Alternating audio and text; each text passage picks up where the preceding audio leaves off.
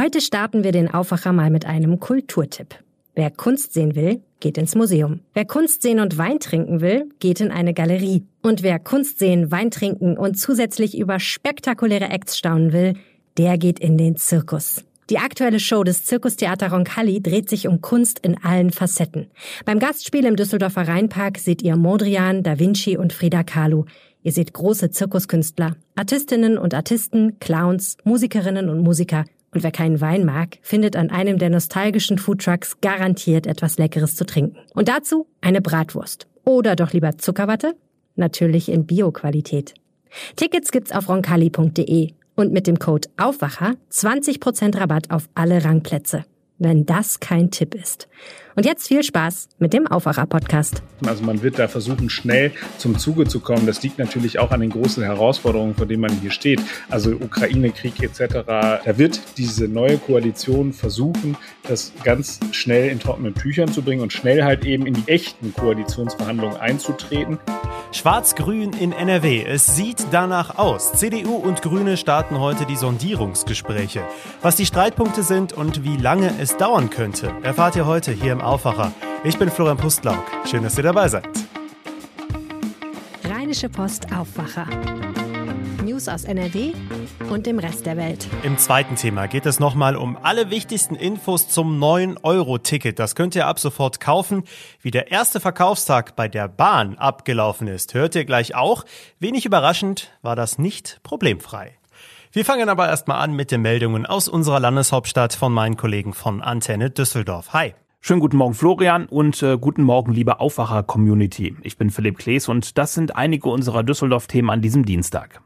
Das 9-Euro-Ticket scheint gut nachgefragt zu sein. Diesen Eindruck vermitteln Zahlen, die die Deutsche Bahn nach dem ersten Verkaufstag veröffentlicht hat. Innerhalb von wenigen Stunden wurden 200.000 der günstigen Monatskarten verkauft. Auch die Verkehrsverbünde hier in NRW spüren das große Interesse. Auch hier in Düsseldorf ist die Nachfrage offenbar groß, auch wenn die Rheinbahn das noch nicht mit Zahlen, sondern nur mit Eindrücken aus den Kundencentern belegen kann. Am ersten Verkaufstag gingen schon einige Tickets weg, das hat die Rheinbahn gegenüber Antenne Düsseldorf bestätigt. Die Tickets können in den Kundencentern oder online gekauft werden. Auch der Verkehrsverbund Rhein-Ruhr rechnet damit, dass das Ticket ziemlich beliebt wird. Laut einer Umfrage des VRR will sich jeder oder jede zweite im Fahrgebiet das 9-Euro-Ticket kaufen. Das wären zwischen zweieinhalb und drei Millionen Nutzerinnen und Nutzer. Im Laufe des Vormittags will die Rheinbahn erste Verkaufszahlen für das 9-Euro-Ticket veröffentlichen. Nach dem Verkaufsstart des 9-Euro-Tickets hat eine Diskussion über Sinn und Unsinn eines solchen Angebots eingesetzt. Lothar Ebbers vom Verein Pro Bahn NRW hat eine eindeutige Position. Sinnvoll wäre es gewesen, zunächst die Bahnstrecken in NRW auszubauen und danach erst mit einem verbilligten Ticket um die Ecke zu kommen.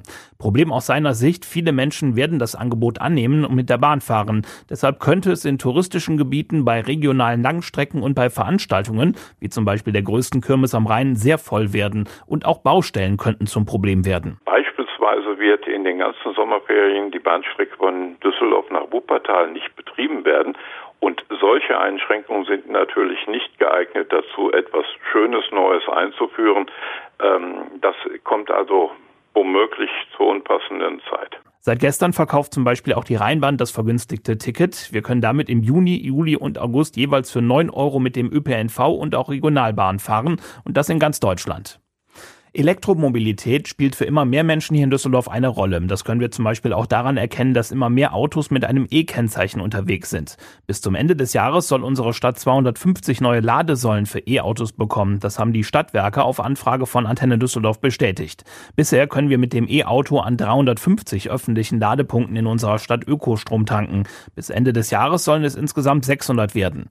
Die neuen Ladesäulen sollen auf alle zehn Stadtbezirke aufgeteilt werden. Einige sind dieses Jahr auch schon dazu dazugekommen, zum Beispiel an der Fennhauser Allee, an der Ackerstraße in Flingern oder an der Stresemannstraße in der Stadtmitte.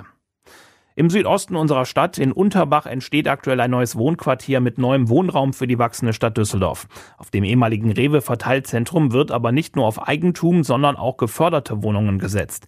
Der Wohnentwickler Inston Real Estate und das Wohnungsunternehmen LEG haben jetzt Richtfest für 66 überwiegend geförderte Wohnungen gefeiert.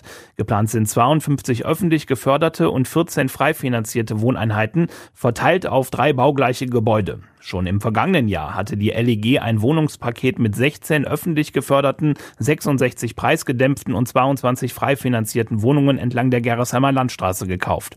Im gesamten Quartier mit dem Namen Wohnen im Hochfeld entstehen auf acht Baufeldern insgesamt 360 Wohneinheiten, also auch Eigentumswohnungen und Einfamilienhäuser sowie eine Kindertagesstätte mit fünf Gruppen und rund 700 Quadratmeter Gewerbefläche. Knapp zwei Jahre nach einem tödlichen Unfall in Oberbilk beschäftigt das Geschehen jetzt die Justiz. Am Landgericht war im Juli 2020 ein Fahrradfahrer vormittags von einem LKW erfasst und tödlich verletzt worden. Die Fahrerin des LKW muss sich ab heute wegen fahrlässiger Tötung vor dem Amtsgericht verantworten. Weitere Infos hat Antenne Düsseldorf Reporter Mark Pesch. Der tödliche Unfall ist schon alleine deshalb tragisch, weil die Stadt schon vor dem Tattag geplant hatte, die Zufahrt zur Mindener Straße an dieser Stelle zu sperren und entsprechende Poller aufzustellen. Das Ganze hatte sich jedoch verzögert. Am Tag des Unfalls war der später getötete Radfahrer aus Richtung Flingern auf der falschen Straßenseite auf dem Radweg unterwegs in Richtung Oberbilker Markt.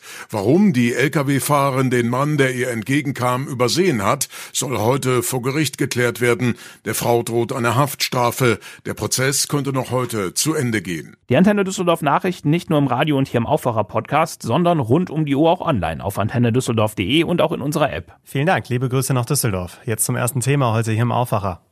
Wird NRW künftig von Schwarz-Grün regiert? Es deutet einiges darauf hin. Heute sollen jedenfalls die ersten Sondierungsgespräche zwischen CDU und Grünen starten. Das wird spannend und deswegen ist Maximilian Plück bei mir zu Gast, der Leiter des Ressorts Landespolitik der Rheinischen Post. Hi Max. Hallo, grüß dich. Ja, wie spannend wird's denn? Auf jeden Fall sehr spannend, weil es tatsächlich auch schon um inhaltliche Dinge gehen wird. Ähm, das Ganze findet statt im Künstlerverein Malkasten in Düsseldorf und es deutete sich ja schon an, dass es auf Schwarz-Grün hinauslaufen könnte. Sondierungen sind auch keine Koalitionsverhandlungen, das müssen wir immer im Hinterkopf äh, bewahren. Und es, kann immer noch sein, dass da die Positionen so weit auseinander liegen, dass das Ganze noch platzen könnte. Aber es ist der erklärte Wille da und tatsächlich dürfte bei den insgesamt ist, sind es, glaube ich, 22 Teilnehmern dann doch auch schon über erste inhaltliche Dinge gesprochen werden. Hm. Was wären denn so die wichtigsten Streitpunkte? Kritik kommt ja vorab schon von der grünen Jugend hier in NRW. Genau, die grüne Jugend, die hat da große Bauchschmerzen bei der Veranstaltung. Die äh, hätten sich lieber rot-grün gewünscht. Dafür hat es ja bekanntlich nicht gereicht. Äh, eine Ampel wäre rechnerisch noch möglich gewesen, aber es ist, glaube ich, dem Wähler schwer zu verkaufen. So zumindest stellt es die CDU da, wenn dann halt eben der eine Wahlgewinner mit den zwei großen Wahlverlierern dann plötzlich eine Koalition gegen den anderen großen Wahlgewinner macht. Also wird jetzt erstmal geguckt, wo kann es haken, wo könnte es Knackpunkte geben. Ich sehe das beispielsweise beim Thema innere Sicherheit. Also das ist so ein Punkt, äh, da kann es halt eben noch schwierig werden, weil das eine der Markenkern der CDU ist, also die, die beispielsweise die Nulltoleranzstrategie, die Innenminister Herbert Reul gegen die Clans gefahren haben. Das ist den Grünen bei uns hier im Land ein bisschen zu pauschal, weil sie sagen, arabische Clans, das sei halt eben quasi eine, eine Form von Stigmatisierung. Dann wird es natürlich auch um so Dinge gehen wie beispielsweise Großeinsätze, die die Landesregierung dann verantworten muss, wenn beispielsweise Lützerath äh, geräumt wird. Also das sind alles so Dinge, wo ich schon merke oder wo, wo man merkt, dass es halt eben zwischen Grünen und CDU durchaus halt eben noch kritisch zugehen kann. Beim Thema Klimaschutz und Energiewende wird es zwar auch heftige Diskussionen geben, aber da ist mittlerweile bei der CDU ja auch die Einsicht, dass man eben dieses Klimathema vorantreiben muss vor dem Hintergrund der Ukraine-Krise. Aber das sind so, so Dinge, wo ich sagen würde, da kann es auf jeden Fall auch hitzig werden zwischen den Teilnehmern. Das klingt jetzt aber nicht grundsätzlich nach das wird sehr, sehr schwierig und kompliziert, da eine Einigung zu finden. Oder sehe ich das falsch?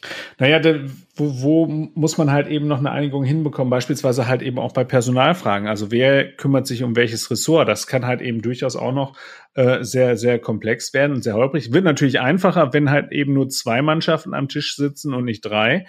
Das sind natürlich Dinge, die dann halt eben final erst in den Koalitionsverhandlungen besprochen werden. Jetzt geht es erstmal darum, hat man ausreichend Schnittmengen, um überhaupt in diese Gespräche einzusteigen, also äh, in die Koalitionsverhandlungen. Das wird halt eben am äh, heutigen Dienstag dann von den Teilnehmern besprochen werden müssen. Mhm. Glaubst du das? Das ist natürlich jetzt nicht das erste Thema, aber du hast die Ministerposten schon erwähnt, das Personal. Ich denke da vor allem ans Bildungsministerium. Das steht da immer besonders im Fokus in letzter Zeit, nachdem sich die beiden letzten Ministerinnen, Yvonne Gebauer von der FDP und Silvia Lörmann von den Grünen, sich da ordentlich die Finger dran verbrannt haben. Das ist tatsächlich so ein bisschen das IBA-Ministerium. Äh, natürlich sind die Herausforderungen enorm, äh, die da auf die, die nächste Ministerin oder den nächsten Minister zukommen.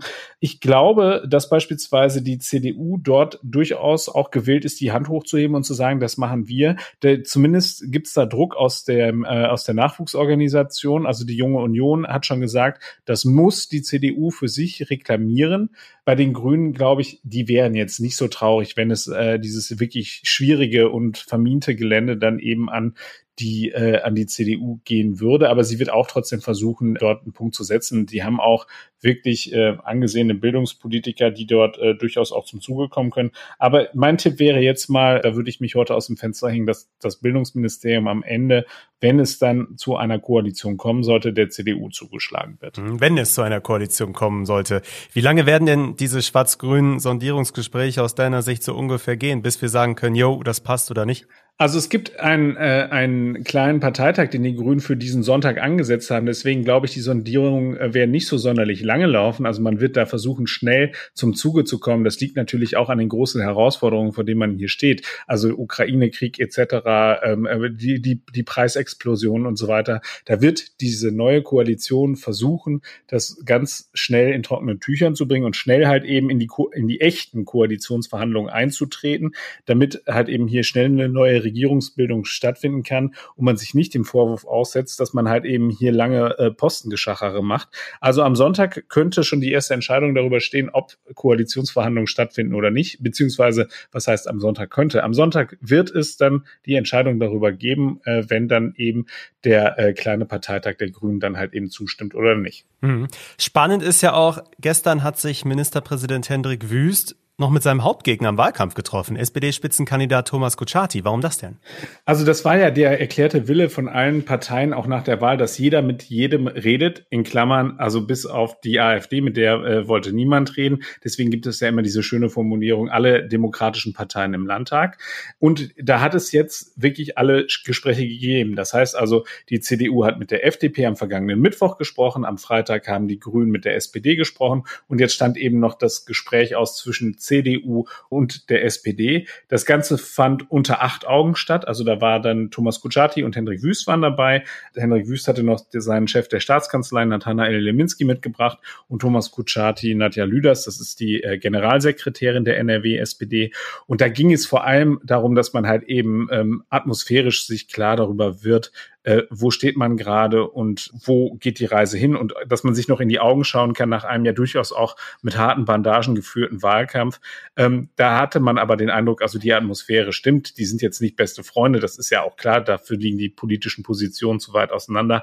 Man wollte damit nach außen signalisieren, wenn es hart auf hart kommt, dann können alle demokratischen Parteien hier in NRW noch miteinander sprechen. Die hatten offensichtlich Redebedarf, haben äh, weit über eine Stunde, also ich glaube, es waren am Ende 75 Minuten, haben sie miteinander gesprochen und da werden sie nicht nur Kaffee getrunken haben, sondern auch über die Herausforderungen, die jetzt derzeit anstehen im Land. Ich habe keinen Redebedarf mehr. Vielen Dank, Maximilian Plück. Sehr gerne.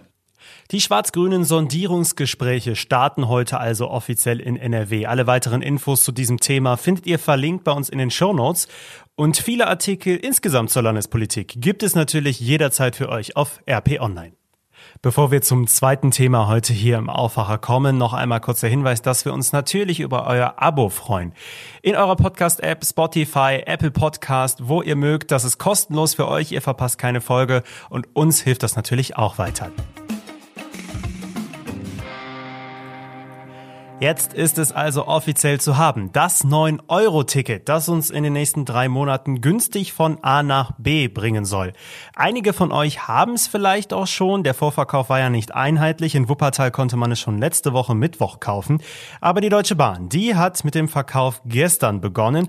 Und das nicht ganz ohne Panne. Zwischendurch waren die Server überlastet. Da konnte man das Ticket nicht auswählen oder bei der Bestellung nicht auf Abschließen klicken und sowas.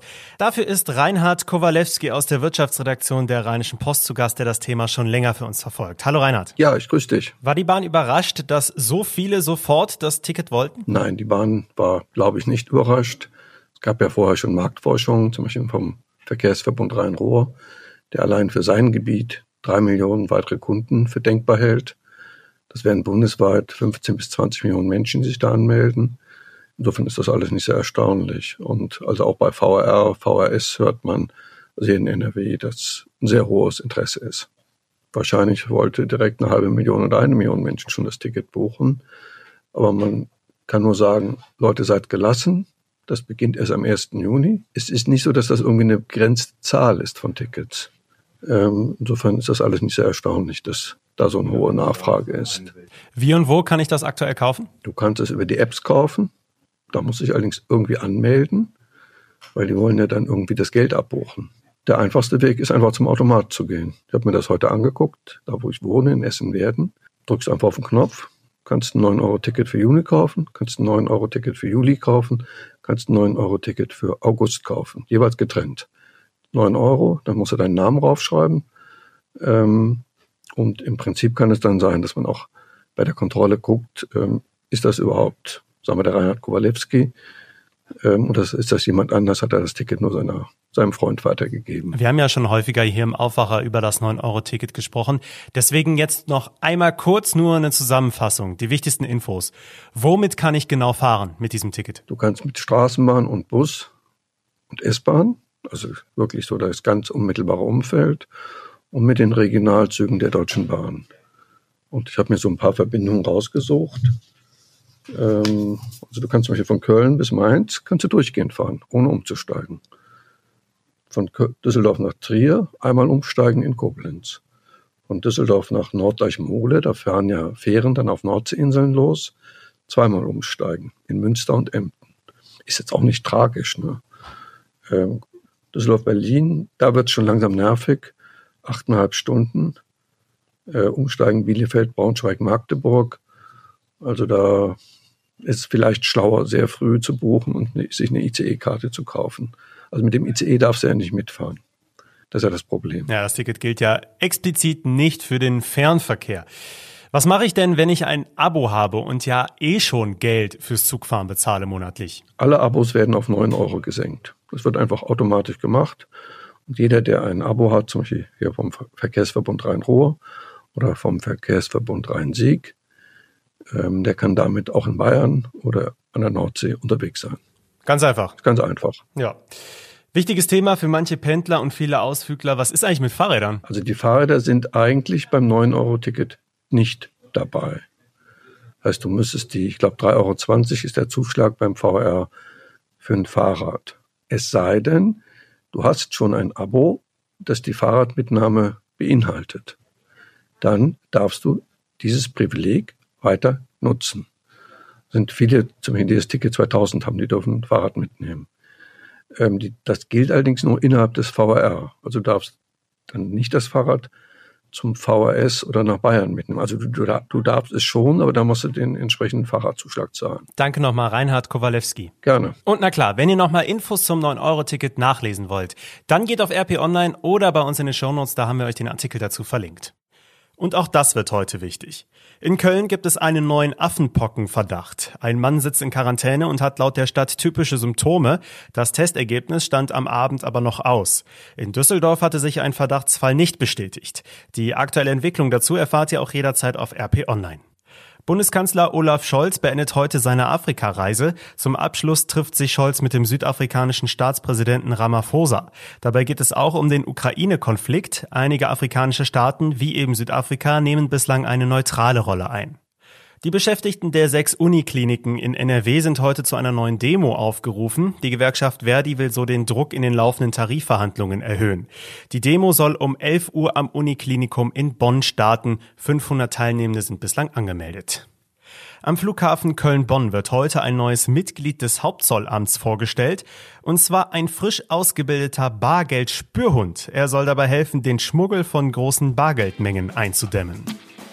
Und damit sind wir beim Wetter. Heute wird es etwas kälter als in den letzten Tagen. 16 bis 20 Grad sind noch drin, dazu Sonne und Wolken im Wechsel und vereinzelt auch mal Schauer. Gewitter sind aber nicht mehr angesagt, war ja stellenweise wieder recht heftig gestern Abend. Die nächsten Tage wird es noch so ein, zwei Grad wärmer, ansonsten ändert sich nicht viel. Das war der Aufwacher für Dienstag, den 24. Mai. Ich wünsche euch jetzt noch einen entspannten Tag. Ich bin Florian Pustlauk. Macht's gut. Mehr Nachrichten aus NRW gibt's jederzeit auf RP Online. rp-online.de